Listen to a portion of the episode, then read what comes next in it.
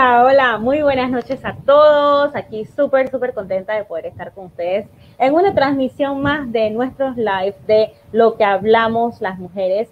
En esta noche, bueno, tenemos a una invitada muy especial a la que vamos a estar presentando más adelante y quiero traer conmigo a mi Ami Su.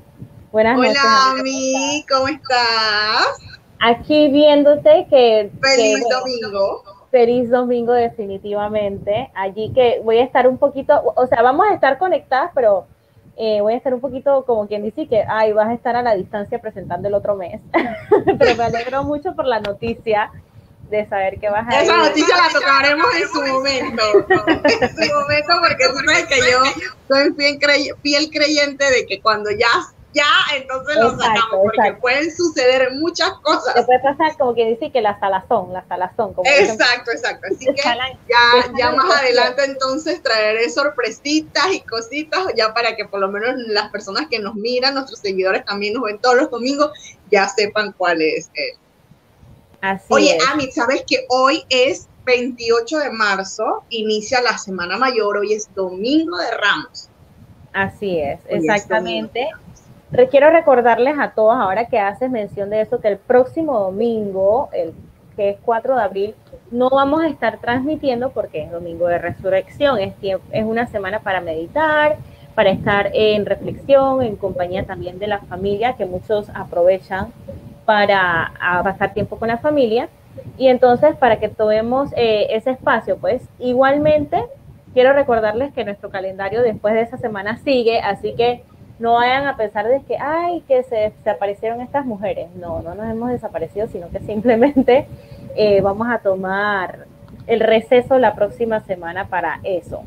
Así que, ¿y tú para dónde vas, a mí después de toda la otra semana? Porque tú sabes que la gente aprovecha para ir al interior, para ir a la playa. Tengo pensado con un grupo de amistades ir a, a Santa Catalina y hacer nuevamente el recorrido en Coiba. Por estoy viendo. Santa Catalina nunca ha ido en la provincia de Veragua, así que de repente traeré videitos, fotitos y, y contarle un poquito más de mi viaje a Santa Catalina, porque este año estoy así como que modo turista en Panamá. Deberíamos abrir un segmento de turismo. Yo estoy, en modo, yo estoy en modo playas últimamente. Playas, ah, ok, ok. Deberíamos hacer un segmento de turismo porque Panamá tiene lugares muy hermosos. Bellísimos. O sea, nuestro país tiene cosas tan bellas que en realidad eh, yo siento que valdría la pena hacer el ejercicio de turismo interno antes de visitar otros países. O sea, no es que no los vayamos a visitar, pero sería genial poder darnos a la tarea de hacer ese pequeño viaje de turismo interno a lo largo de nuestro país, porque de verdad que hay cosas maravillosas que de verdad no deberían de perderse las personas que nos están sintonizando en este momento. Pues sí. Bueno, a mí, tú sabes que eh, a mí me encantan los pensamientos y bueno. Es correcto, ya te iba a preguntar yo, oye, ¿y el pensamiento de la semana? Bueno, sí, mira, esta semana justamente he estado haciendo publicaciones porque tú sabes que, eh, por ejemplo, una de nuestras invitadas de hace dos domingos, Giniva, que estuvo conversando con nosotras y demás, eh, ella hizo, ella votó una expresión que, que la verdad eh, me reactivó. Tú sabes que yo estoy con el proyecto de Sisterhoods y entonces yo estaba así como que, mm, y entonces ella comentó algo de que ella tenía más, o sea, tenía meses en que no vendía nada y entonces ella pensó como en dejarlo de lado, pero el detalle está en que no podemos agarrar y dejar las cosas de lado, sino que darle, hay que darle, hay que darle, no importa cuánto tiempo nos tome. Y entonces, basada en eso, he estado eh, compartiendo pensamientos de Coco Chanel. O sea, a mí me encanta, me han encantado los pensamientos de esta, de esta mujer. De verdad que son de inspiración. Y entonces los he estado compartiendo en mi muro juntamente con las fotos que he estado publicando. Y entonces encontré este que voy a compartirlo hoy que dice, si naciste sin, sin alas, no hagas nada para evitar que te crezcan. O sea, es una cuestión que yo me quedé, cuando yo lo leí, es que nosotros mismos, o sea, cuando tenemos un sueño tenemos que construirnos las alas si es necesario, dejar que crezcan. Y lo que hacemos es que ver. Nosotros mismos comenzamos a cortarlas y ni siquiera le damos la, la, esa, esa, ese, ese espacio para que crezcan. Y entonces, cuando tú tienes un sueño, o sea, no importa qué tan complicada se vea la cosa, tienes que luchar por tu sueño, porque yo siento que es triste como seres humanos partir de este, de este plano en el que vivimos sin haber podido, por ejemplo, luchar por el sueño que, que tenías en un momento dado y que te llenaba de satisfacción. Porque el detalle está en que muchas veces la gente se va, que la, la parte monetaria y que la quieres ver ya, ya y ya, que eso viene, eso viene, porque nadie ha dicho que eso no viene. Pero eh, disfruta el momento, disfruta cada uno de los pasos que des, porque eso te va a llenar de la energía, de la vida, del amor cada vez más por las cosas. Y, que, y, cuando lo haces con esa pasión y, y, proyectas ese amor, la gente vibra contigo y entonces se une a tu vibración y, y las cosas comienzan a darse aún más porque ya no eres solamente tú el que está vibrando por tus sueños, sino que están vibrando otras personas que están a tu alrededor. Así que ese es mi pensamiento del día de hoy. Qué interesante, de verdad, porque a veces nosotros mismos...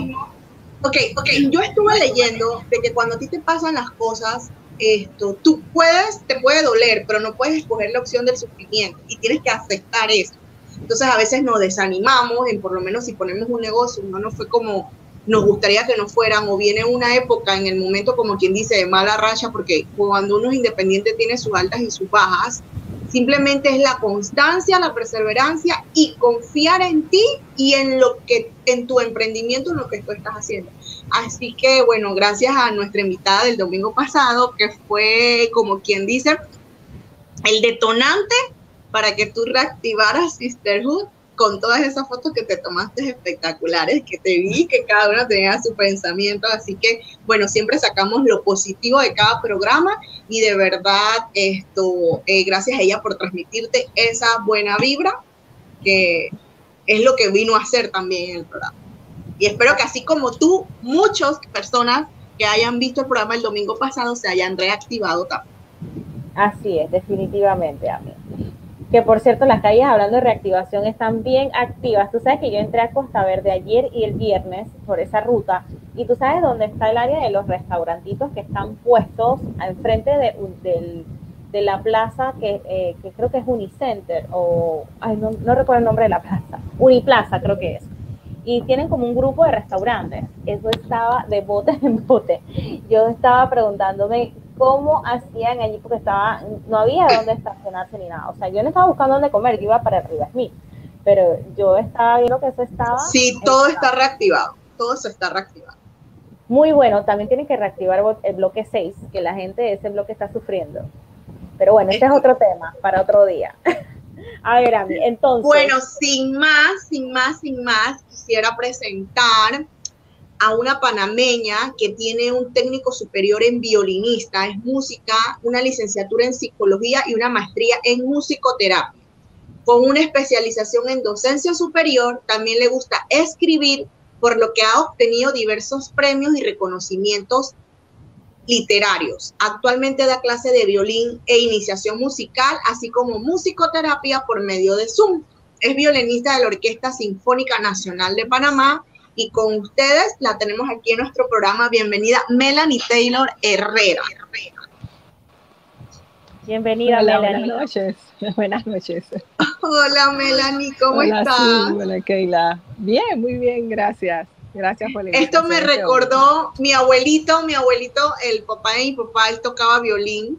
Él falleció hace un par de años y él tocaba violín y nadie en la casa aprendió o él pudo enseñar y él aprendió empírico.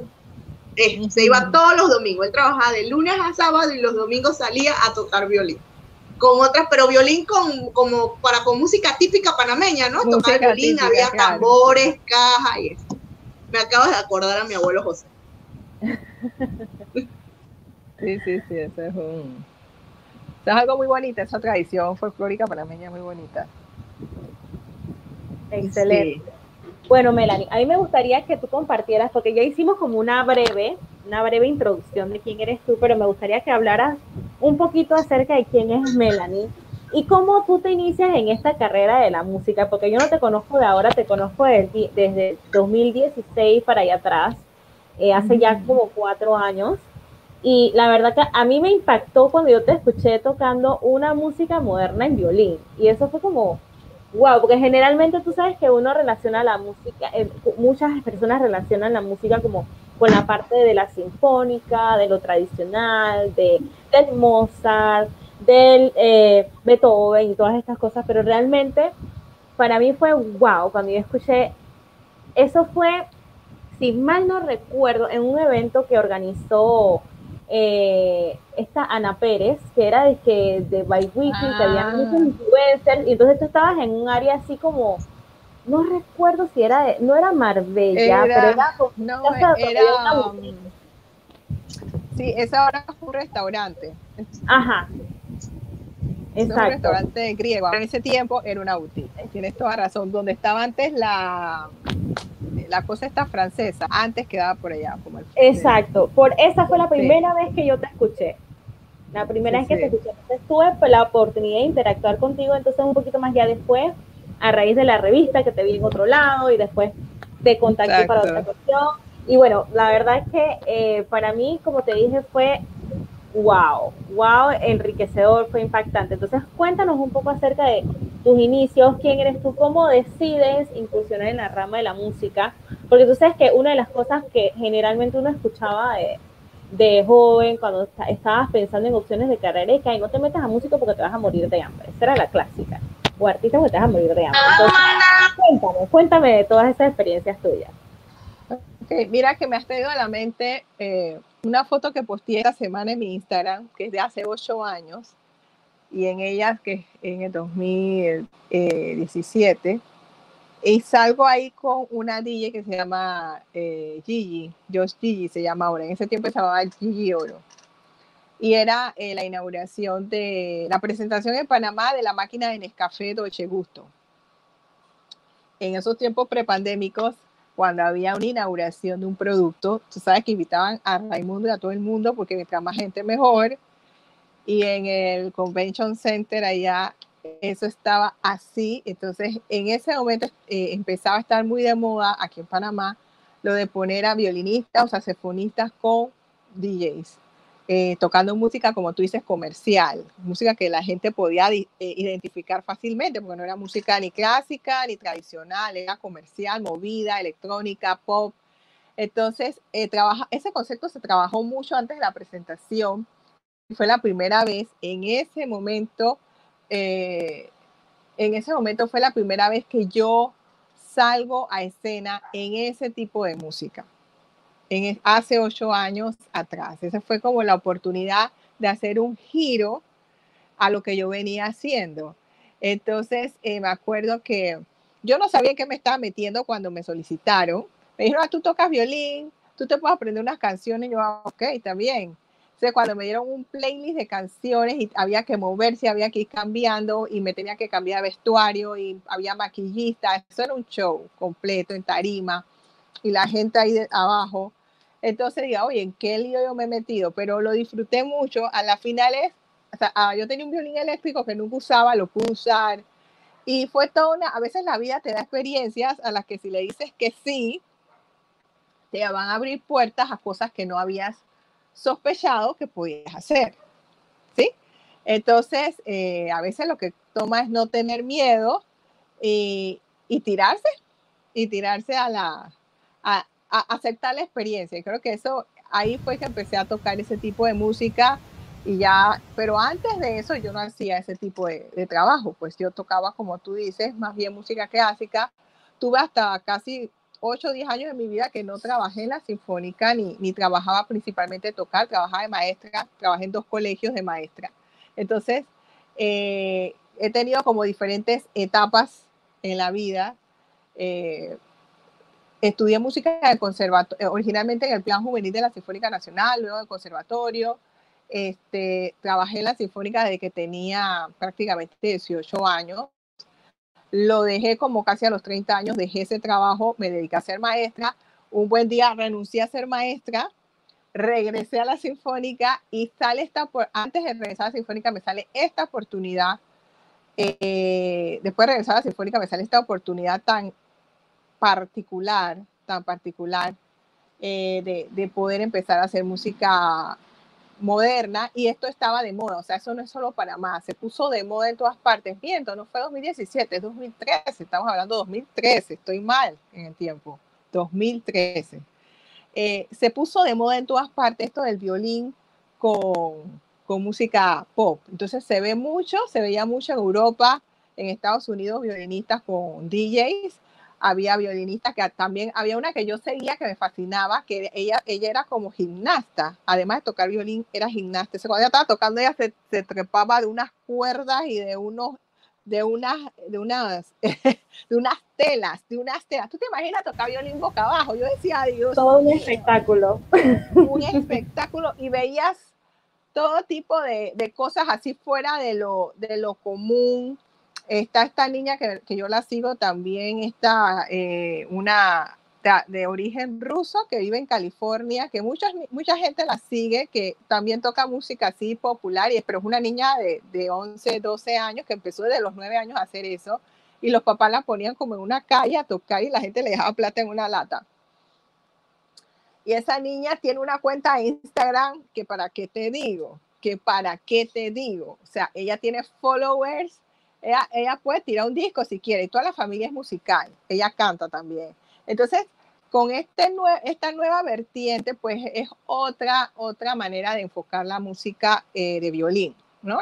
el violín tiene muchas facetas, es un instrumento que se presta a muchas cosas, sí, tiene su, su, parte clásica, que es su origen y su, y su core, su centro, pero el violín también sirve en muchas tradiciones folclóricas, sirve en música eh, tradicional, sirve, y ahora tiene esta nueva faceta que también ahí incorporan los violines eléctricos. No sé si ha visto esos violines transparentes que se, se, encienden por dentro con luces LED. O sea, ya esa es otra fantasía, ¿no? Ahora que estás hablando de esa parte, ya, te pregunté cuándo iniciaste y todo lo demás, pero ¿por qué el violín? Habiendo tantos instrumentos, está el cello, está la guitarra, está el piano, ¿por qué, por qué te vas por el violín? Bueno, esto viene, eh, esta es una historia que es familiar. Mi mamá, cuando era niña, siempre deseó aprender a tocar piano. Entonces ella pues no tenía los recursos económicos para eso, pero había visto pianos y ella, eso era como un deseo de ella, un anhelo. Cuando nosotros nos mudamos de niñas, eh, somos dos hermanas con, con, mis padres a donde vivíamos en Parque Lefebre, una vecina de nosotros enfrente, eh, la señora Williams se llamaba, tu típica eh, señora mayor, ascendencia antillana, que hacía sus pasteles, que cuando ella hacía sus dulces, ese dulce olía hasta fuera de su casa, que tú quedabas, esos dulces hermosos, ella tocaba piano. En casi todas las familias de ascendencia antillana de cierto nivel educativo, la gente tocaba piano, había muchos pianos en realidad. Entonces ella le dice a mi mamá que ella ya no puede tocar, que ella está muy mayor y ella no va a tocar y ese piano se va a perder y mamá se lo compra. Y traen el piano a la casa, que era cruzando la calle. Y mi mamá consigue a una maestra de piano, que se llamaba la señora Robinson. Y la señora Robinson venía dos veces a la semana a la casa a enseñarle a mi hermana y a mí. Y después mi mamá inventó que me iba a meter en un curso de flauta dulce. Mi mamá era muy inventora, a mi mamá le gustaba meternos en todo tipo de cursos. lástima que mi hermana no está aquí en el live, porque me gustaría que mi hermana te dijera todos los cursos que ella tomó desde que era niña hasta que era adolescente. O sea, mi hermana fue a un, live de cursos. No te escucho que está bien, que hay, ahora los papás no quieren, algunos, no todos, no quieren meter a sus hijos en nadie, agarra el celular y esto, no sé qué.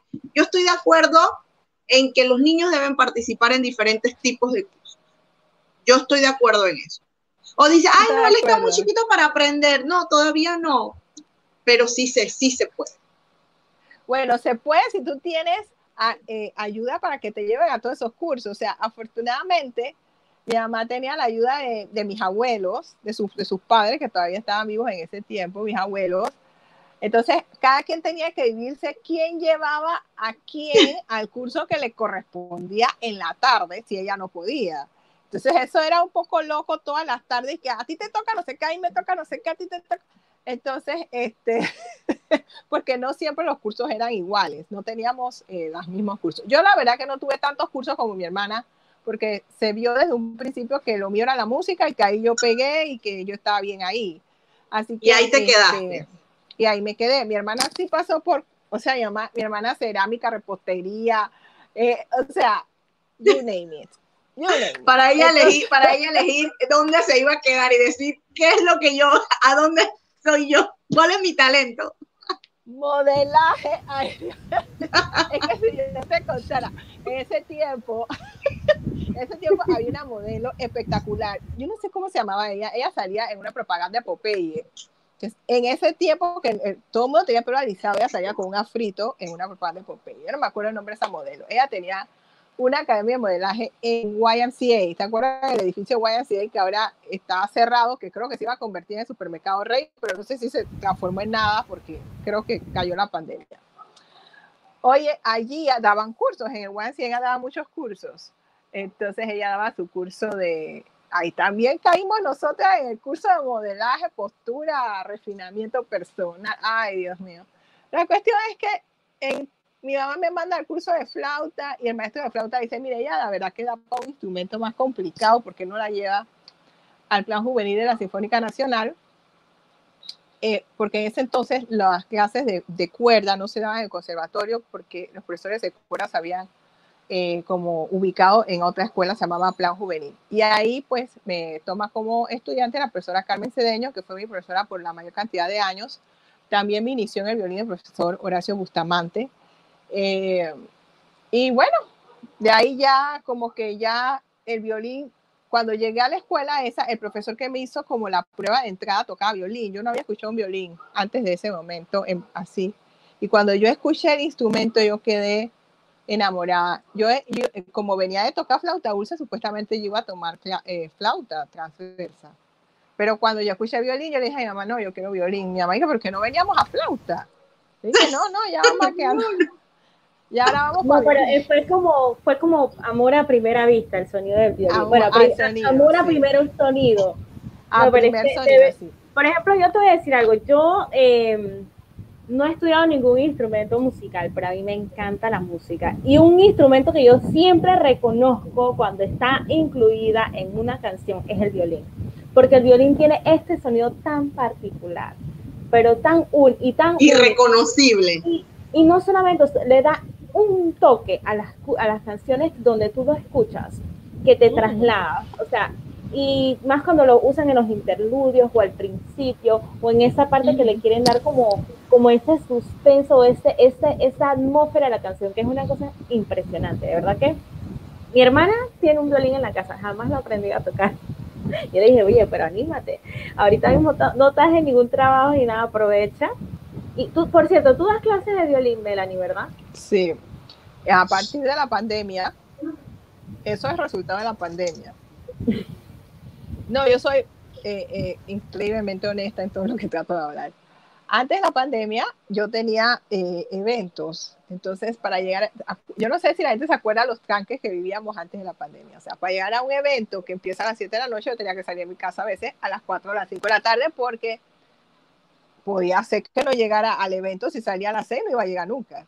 Entonces, eso me forzaba y como los eventos salen en el momento en que quieren los clientes, entonces siempre quedaba mal con las clases porque no podía llegar, porque tenía que cancelar, etc. Entonces, con la pandemia, al acabarse los eventos, empieza poquito a poquito la gente a escribirme de que si yo daba clases de violín. Yo quedé sorprendida, o sea, porque al, al principio yo no estaba ni siquiera pensando anunciar eso. Yo hice un grupo de flauta dulce gratuito. Lo que sí hice fue un grupo de flauta dulce, como para ponerme a hacer algo. Se metieron algunos amiguitos de mi hija que habían estado con ella en una escuela anterior y era como una manera, porque esto es, acuérdense que al principio de la pandemia esto era que silencio total. O sea, tú estabas en tu casa y se oía hasta si, un pajarito pasaba afuera, se oía todo.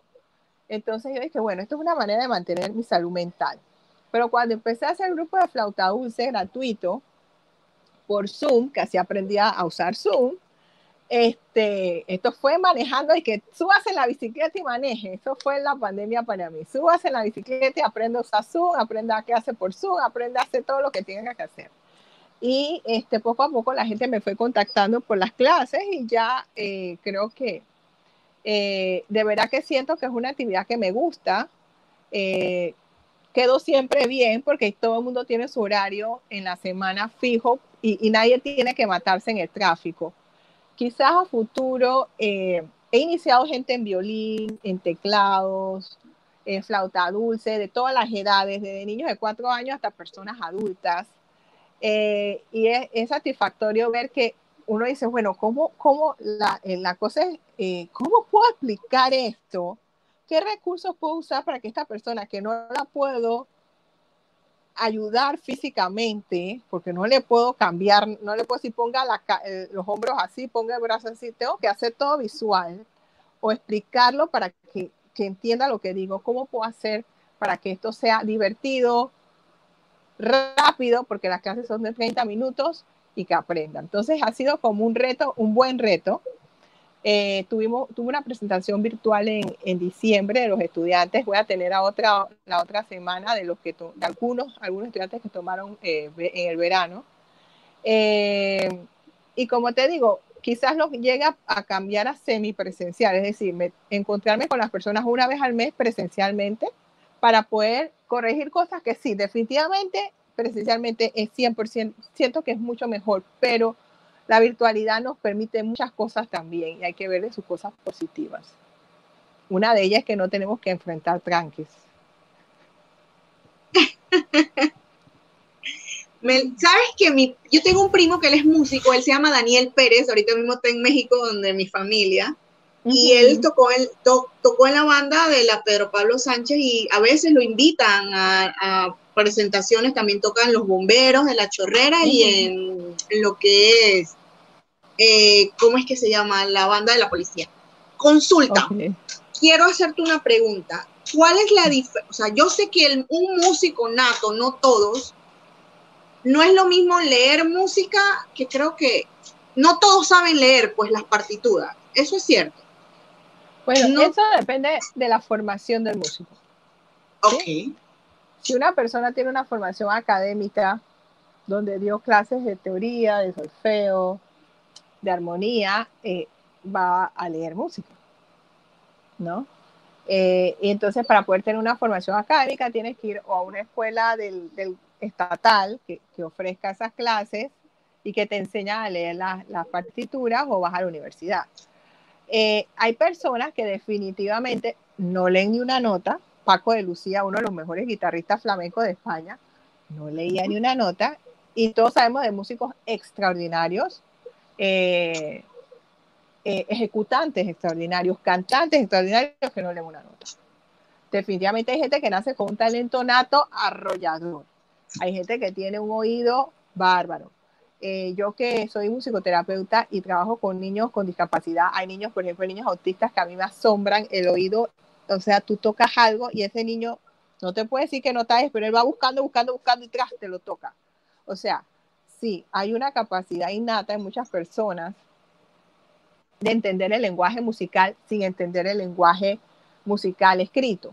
escrito. Lo que permite, ajá, pero lo que permite el lenguaje escrito es la parte más cognitiva de la música, que es poder analizarla, poder escribirla para otros, poder escribir algo que va a quedar, es como, es como, por ejemplo, un cuentacuentos que no supiese, en muchas culturas eh, hay gente que cuenta cuentos pero no saben escribir, ni leer. Ah, pero son tremendos narradores orales, ¿verdad? Son personas que tú llegas a ese pueblo o a ese lugar y te cuentan una historia que tú quedas y que, fascinado con esa narración oral, una tradición oral. Pero esa persona no puede escribir, esa persona no puede leer.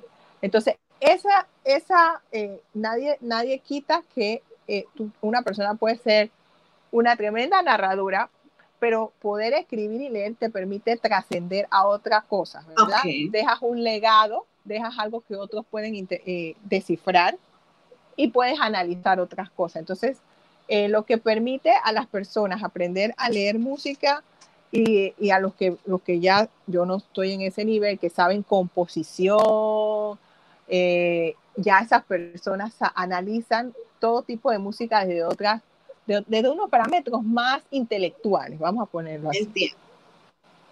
Entiendo, entiendo muy bien.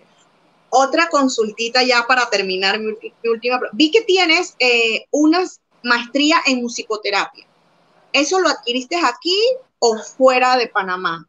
Y para aquellas personas que, cuando, que quieran estudiar música en Panamá, se puede hacer, se puede eh, tomar esa carrera. ¿quieres, ¿Quieres decir musicoterapia? No, musicoterapia fue, fue lo de la maestría. Y aparte la otra pregunta es, aquellas personas que quieran estudiar música, ¿se puede hacer en Panamá o tienen que salir afuera? No, no, Panamá tiene la Facultad de Bellas Artes en la Universidad de Panamá que tiene música, danza, pintura, todo eso. Y están las escuelas de arte del Ministerio de Cultura también. Eh, así que esas serían las opciones. Actualmente pienso que se abren aún más abanicos de opciones con lo virtual, porque ahora hay muchos lugares que te aceptan de estudiante y no, no, no tienes que vivir ahí. Tú puedes pasar tus exámenes virtualmente, tomar tus clases online. O sea, ahora hay menos barreras.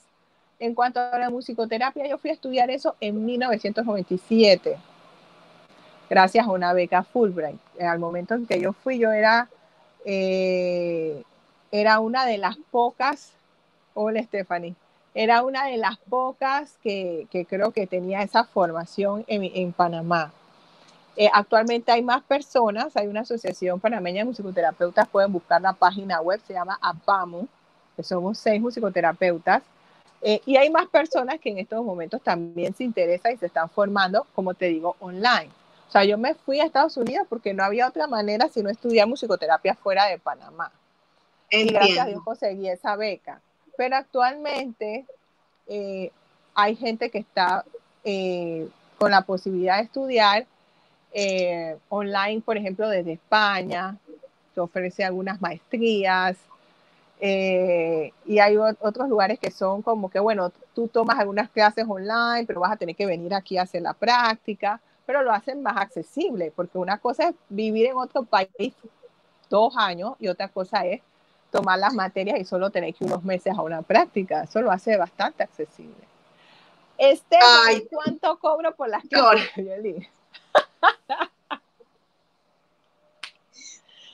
Stephanie, te voy a escribir por el privado, te voy a poner. Sí, hay que escribir el, por otra preguntita, que otra preguntita, ¿nos puedes, nos puedes deleitar con un poquitín, tin, tin, tin, tin, tin, así chiquitito?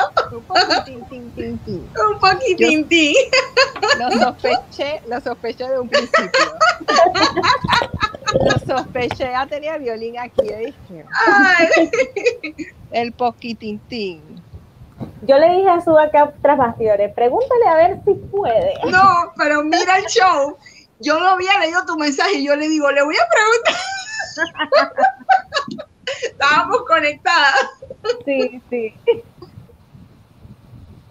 Qué rico. Ok, cuéntanos cómo se llama cada cosa del violín, para los que no saben. Ah, eso que tienes. Eso es, una, eso es una, buena, una buena. Hay gente que le llama que el palito. Yo dije, no, esto es el arco.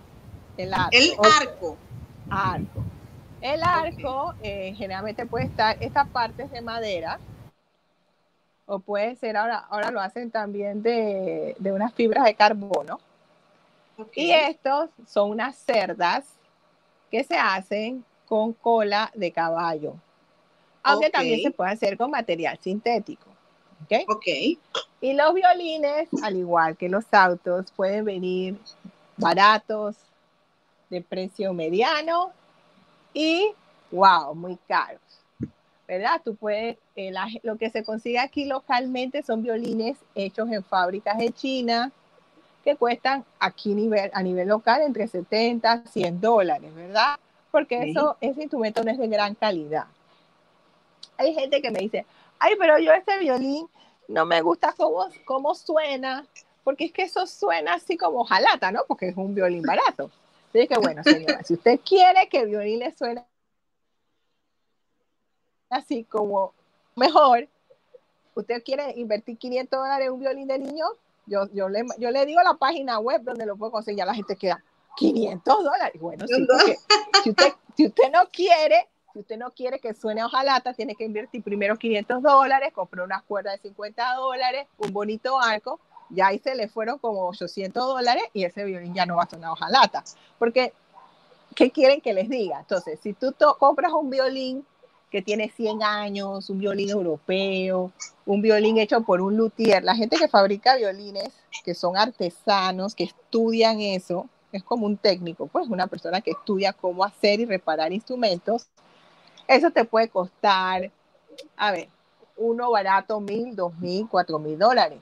Hay gente, la gente que trabaja en orquestas muy, muy, muy famosas de países donde ellos ganan muy buenos salarios, tienen violines de 40 mil dólares. Pero todo en la vida todo en la vida y hay gente más, más famosa todavía que les prestan violines. O sea, aquí yo tengo un Guarneri, yo tengo un Stradivarius, yo tengo un violín así con, de, hecho en Europa de muchos cientos de años que valen miles, millones de dólares, pero yo te lo voy a prestar a ti para que lo uses este año porque tú eres mi artista destacado y yo te lo presto. eso, viene con, ah, eso, viene con, un, eso viene con un contrato. Como un patrocinio. ajá, un contrato y un seguro porque tú estás usando el violín, ¿verdad? Los violines estos a veces los quieren robar, los, los instrumentos son objeto de robo. A mí me robaron mi violín y eso que no soy ni famosa. Pero se, me ocurrió, se me ocurrió dejarlo en el auto y me lo robaron hace unos años atrás. Lo recuperé. Una historia bien Gracias a Dios. En verdad que sí fue gracias a Dios. Una historia bien, bien rara. Me lo robaron ahí en el casco antiguo. Generalmente aquí a nivel local cuando te roban un instrumento, pues lo venden ahí en, lo venden a veces. Desaparece. En, el mercado negro. Oye, lo venden ahí en, el mercado o los venden en, casas de, de, ¿cómo? Los meten en casas de, empeño y esas cosas. Pero bueno, eh, estamos hablando de las partes de violín. Bueno, entonces este, acá está el violín, es, es madera, ¿verdad? es un tipo específico de madera, estas son sus clavijas, aquí es donde se, aquí estas clavijas es donde se meten las cuerdas, ellas tienen como un huequito, como cuando uno ensarta una, un hilo en una aguja, y uno mete la cuerda ahí y la enrosca para afinar. Este es su puente. Son cuatro cuerdas, ¿verdad? igual que como dije, hay buenas, bonitas y, bueno, y hay unas que son baratas, que, cuestan barato y, y suenan como metálica, que quieren que le diga a la gente. Entonces, yo siempre le digo a la gente, es que todo en la vida es así. O sea, yo quisiera decir a la gente, mira, por dos dólares vas a tener lo, lo, único bueno que tú puedes conseguir por dos dólares es un raspado. Ya fuera de eso, por favor, no me pidas. No me pidas más. Y, tiene que ser un raspado bien hecho, porque hay raspados que no saben bien. Mira, tú lo único que tú puedes conseguir que tú sientes una gran felicidad momentáneamente es un raspado, pero lo demás ah, es que el raspado es el raspado para los panameños. Yo recuerdo que yo los compraba a 25 centavos en la escuela y decía, dime un, real más de leche, un real más de miel, afuera cuando salía de la secundaria. O sea, y después se fueron, se perdieron los raspaderos, ahora como que vinieron de nuevo. Oye, tú me recuerdas que un real, que real de leche, real de miel, Ah, yo tenía, me acuerdo el señor, yo no sé me pongo a pensar cuando uno es niño en su, en su locurita de niño, dice que el, paletero le fiaba a uno. Dice, ay, bueno, pero mañana, mañana sí. la maleta. Exacto, sí, y el raspó también. El señor dele, pues mañana, dice, ya me lo gasté en el recreo mañana. Yo dije, ¿cómo esos señores hacían para recuperar? No, acordar de esto también. Si una vez se iba y ya. Ay, qué locura. Cuando costaban 10 centavos las cosas, 15 centavos, ya no, eso Extraño no es. esas épocas.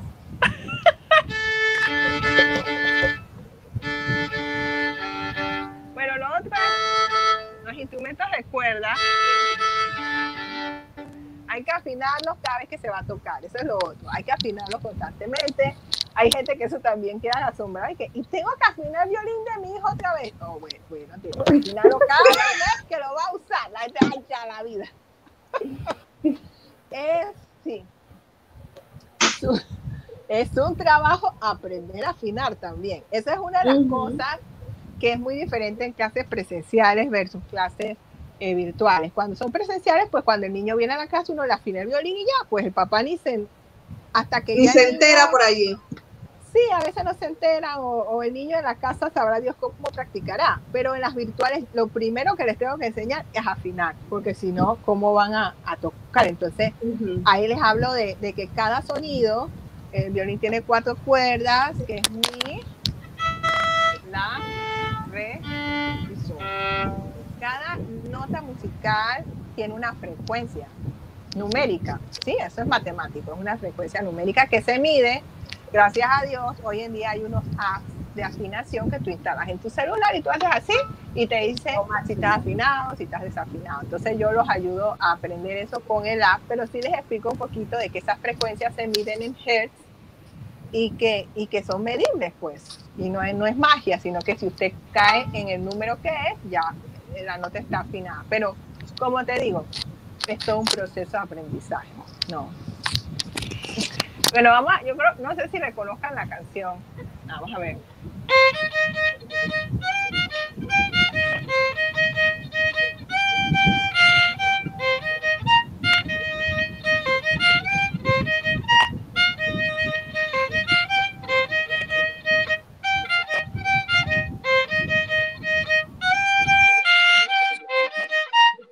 Yo aprendí a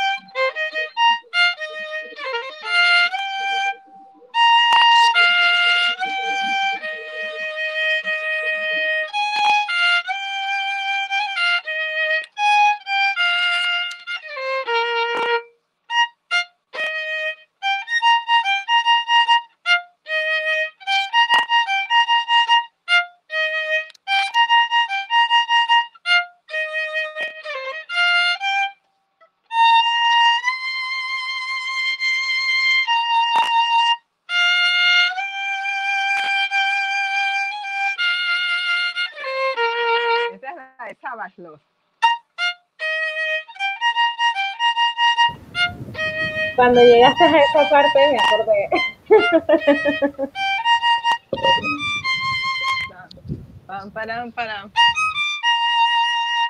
Pam, pararam.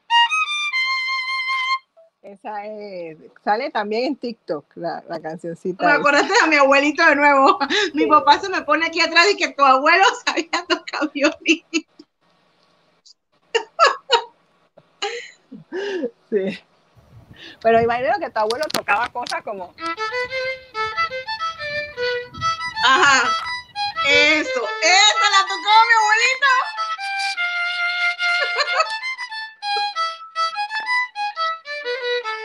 Me imagino que tocaba Sí. eso, chucuchucus. Este, este programa es dedicado a los abuelos y a aquellos familiares que tocan violín.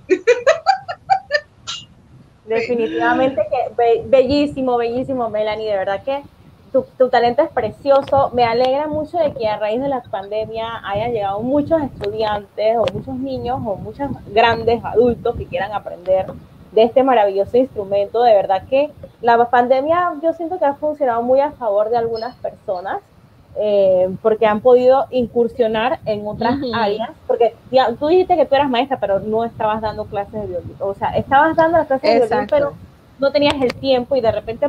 Sí, realmente, realmente no las estaba dando. No la- nada más de todos los niños que tengo ahora, solo tengo uno que inicié presencial antes de la pandemia. Yo no sé ni cómo yo encontré el tiempo de ir a esa casa. O sea, yo dije, este niño no sé qué, qué buena, qué suerte tenemos él y yo, porque de verdad era el único con que nunca quedé mal de poder ir todas las semanas a darle la clase. Así que yo lo inicié antes de la pandemia, pero era uno solo. Nunca pude quedar bien con otra persona, siempre un problema.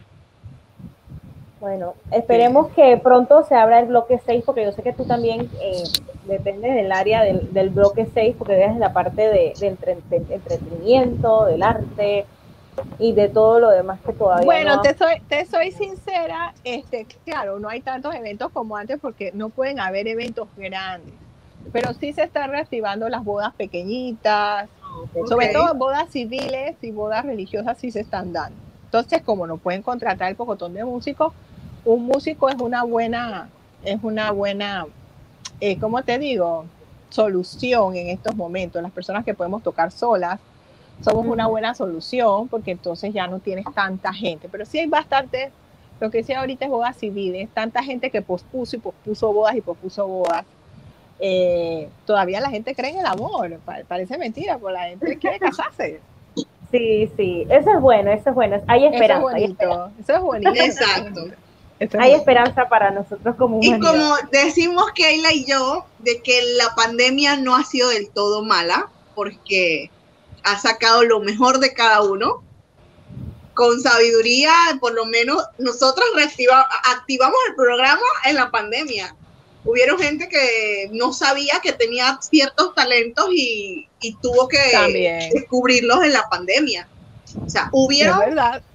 Ajá, entonces muchas personas decían, wow, que eh, me pararon el trabajo o no puedo abrir esto, pero bueno, me doy cuenta de que puedo hacer esto. Y creo que Einstein decía que en momentos de crisis es cuando la imaginación aflora, Así es. así que no ha sido de todo malo. Bueno, yo quiero cerrar el programa de una manera distinta. Siempre cerramos igual, pero hoy quiero cerrarlo contigo, Melanie, despidiéndonos con algún otro tema. Ay, sí. ¿Algún- Puede ser al- algo de aquí, de- del patio, no sé, lo que tú gustes, lo que sientas. Lo en que tu tú gustes. Bueno, esta es una cancioncita que se llama La Paloma. Es muy romántica. La pueden buscar en YouTube. ¿La qué? Así ¿Cómo que se no, llama? Repite. La Paloma. Se llama La La La Paloma. paloma. La. Paloma, la Paloma.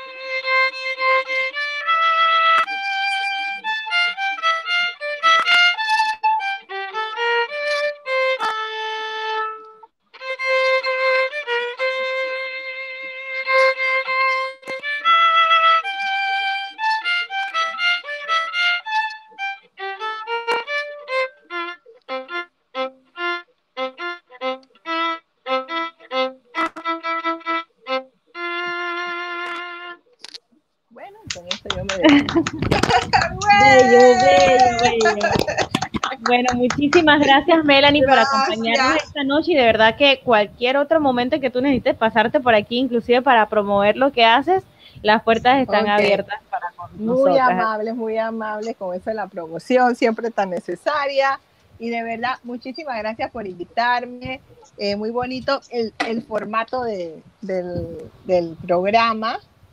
Y yo sé que todos, todos hemos pasado momentos difíciles en la pandemia. Nadie puede decir que no. Todos.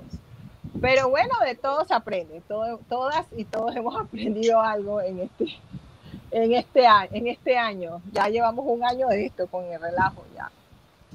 Así es, así es, definitivamente. Bueno, muchísimas gracias a todos por haberse conectado a ti, Melanie, y nos vemos el próximo David. domingo. Chao. Saludos a David. Chao.